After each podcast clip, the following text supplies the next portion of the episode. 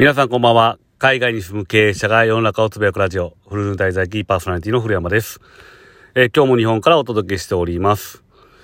えー、ついにですね、えー、フルルン滞在記ラジオを始めまして、えー、記念すべき50回目というところでね、えー、ことで、えー、もともと100回をね、目標にやってきたので、やっと半分までたどり着いたということで、よく続いたなっていう感じですよね。で、まあね、基本は、まあ海外に住んでてっていうところで、海外の経営者の立場から見た、まあ日本とか海外の情勢とかなんですけど、まあコロナの影響があって、基本まあ香港のね、えー、日本の話ばっかりしてるんですけども、まあ、どっちかというと、まあ、日本の方が今ですね、あの、やることが結構多くて、で、その中で、えー、気づいたこととかをね、えー、発表させてもらってます。で、最近なんですけども、えー、まあ、今回ね、あの、50回目を録音するにあたってですね、えー、全体会議をですね、朝にやってきました。で、日本の方の全体会議なんですけども、まあこれ、まあうちの会社としてね、あの、香港の方の会社は全体会議をやるほどの人数でもないので、えー、今回は日本の会社の方でアルバイトの人たちを交えて、えー、入社式兼、えー、全体会議兼、えー、アルバイトさんへの感謝祭っていうところでね、えー、会議をしました。まあご縁があって、えー、そういうレンタルスペースですね、えー、会議ができるような、えー、ちょっと大きめのスペースを借りるね、えー、まあ、縁がありましたんで、そこを借りてやらせていただきました。まあ、非常に、まあ、我ながらですね、いい会議になったと思ってます。で、アルバイトの人たちともね、えー、日頃の感謝を伝えるとともに、えー、まあ、ちょっと、まあね、あの、そんなに、僕自身の立場上ですね、あの、すごく密接に関わって話をするってことはなかったんですけども、えー、ちょこちょこですね、あの、普通の話をできた状況でした。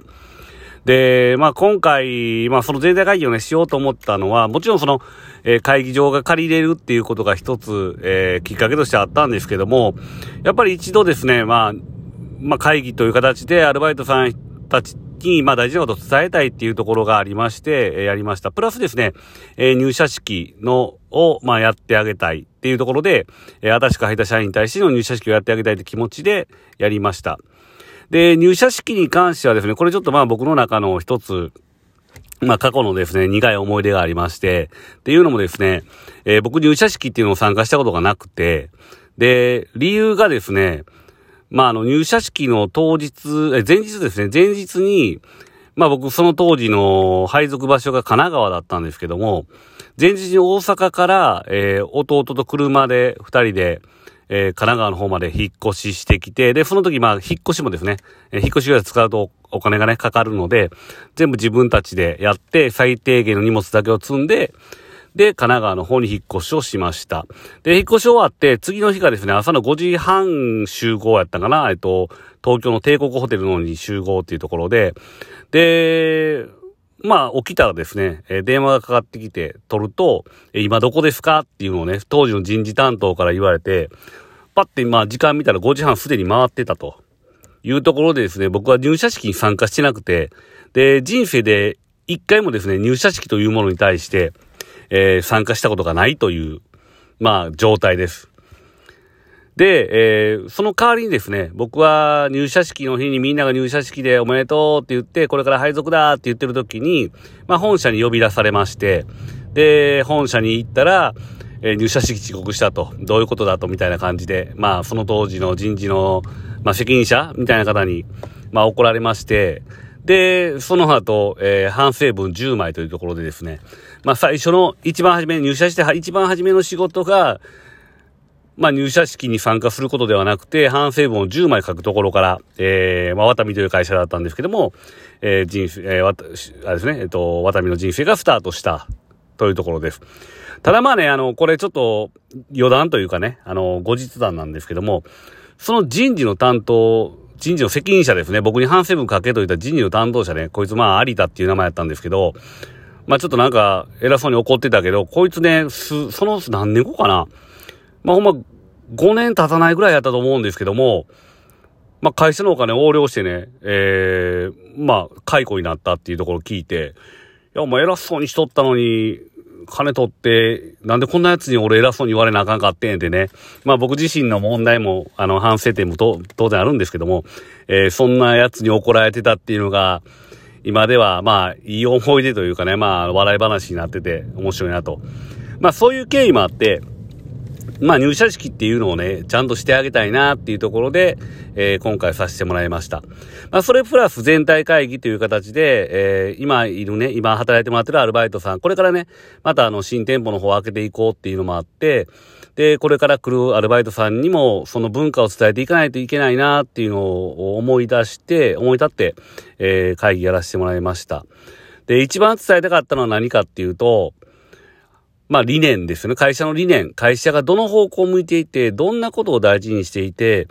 えー、どんな風に今後ね、成長していこうというふうに思ってるのかっていう方向性をですね、ちゃんとこう、伝えたかったっていうのが一つです。で、やっぱりね、あのー、働いてくれる人数が多くなれば多くなるほど、そういう僕たちとは違う方向を向いてる人間がね、で、勝手に舵を取ってたりとかね、えー、そういうことをする可能性が非常に高くなるので、なので、やっぱり僕が普段ね、日本にいない分、日本にいるときに、そういう意思統一というか、え会社の方向性をちゃんと話したかったっていうので、えやらせていただきました。で、会議自体ね、あの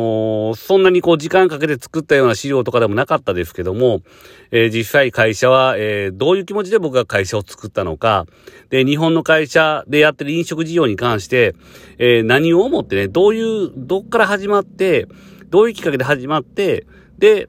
えー、今のね、店を開けて、どんな店にしたいのかっていうのをね、しっかり伝えてきました。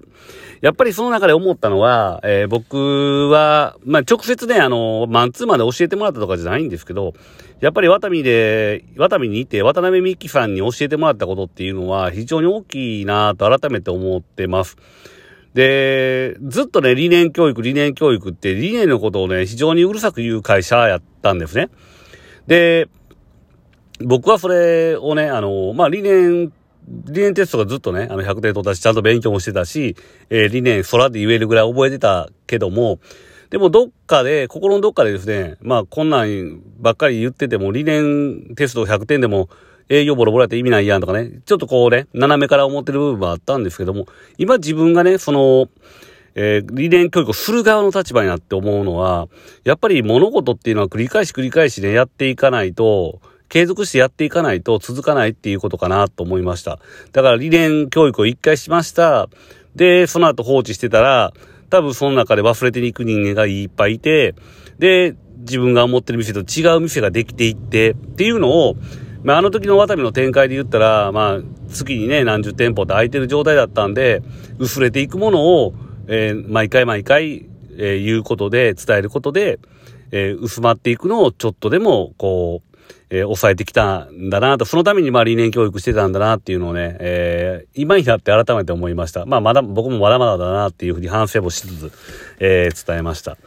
で、よくね、思い出すと、こう、理念集とか、まああの、毎回ね、給与明細というかね、あのー、僕らお給与もらうときに、絶対手紙入って、社内法って言って手紙入ってるんですね。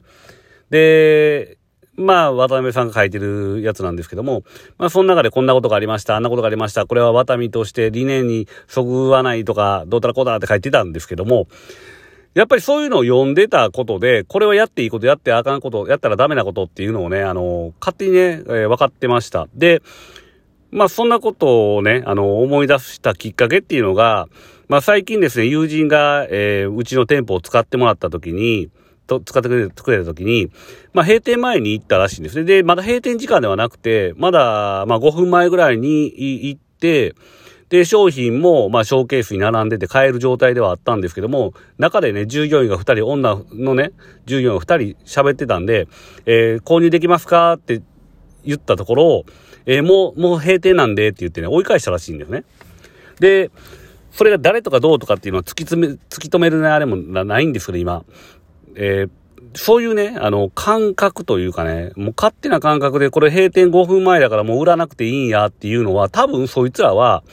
悪気があってやったわけじゃないと思うんですけど、まあ僕らからしたら、やっぱりこんな常識外やろうっていうふうに思うんですね。それっていうのも、やっぱりこう、前の会社でね、えー、そういうことを学んできた、ね、1分でも多くもし痛いんであればお客様が帰るまでおればいいやんとかね、えー、オープン前に来てるんだったらドアを開けておむ、えー、お迎えしましょうよっていうね、理念教育を受けてきたから、それが違和感あったんですけども、まあそれをね、えー、やらなかったうちの従業員っていうのは、まあ多分その感覚ないんやろなと。だからそこで、その前職、その、この前職とかはわかんないけども、そこで、そういうことを、理念的なことをね、学んでなかったんだなっていうのを思ったんで、まあこれから僕らの会社の一員としてやっていくって考えたときに、えー、僕の会社にはそういう人間は一人もいてほしくないっていう思いもあるので、その部分をね、えー、主に伝えさせてもらいました。まあそういう意味で伝わった伝わってないはわかんないですけども、まあ伝わってくれてることを祈りながら、えー、そういうね、心優しい人が繁盛店を作るって言いますけども、そういう人たちが集まる会社であってほしいし、これからね、えー、会社を大きくしていく、えー、伸ばして、業績を伸ばしていくときに、そういう理念を共通している、理念共通のある、えー、人たちと一緒にやっていきたいなっていう気持ちを込めてですね、今回会社会社とは、えうちの会社はどんな会社なのか、え僕がどんな経歴を辿ってきたのか、で、じゃあ今の飲食の状況、え飲食店の状況はどうなのか、これからどんな事業に参加していくのか、で、一番大きなことは世界をつなぐビジネスをしたいっていうとこなんだよっていうのをね、思いながらやりました。で、意思を運ぶ人とかの話もして、えー、僕たちはね、えー、単にこう商品を売っているんではなくて、えー、その先にある笑顔とか、えー、そのね、えー、先につながる未来とか、そういうものを見据えて、えー、会社を作っていってるし、その未来をつなぐことで一緒にやってくれる、そんな思いを持った、え、心優しい人たちと一緒に、えー、これからも、えー、歩んでいきたいっていうことを伝えました。非常にね、えー、感慨深い、えー、第1回目の全体会議でした。これから先も、え、やっていけるように、え、会社が続く、長く続くように、え、僕自身も、え、成長して、勉強して成長して、えー、みんなと共に歩んでいきたいと思いました。え、今日は以上です。ありがとうございました。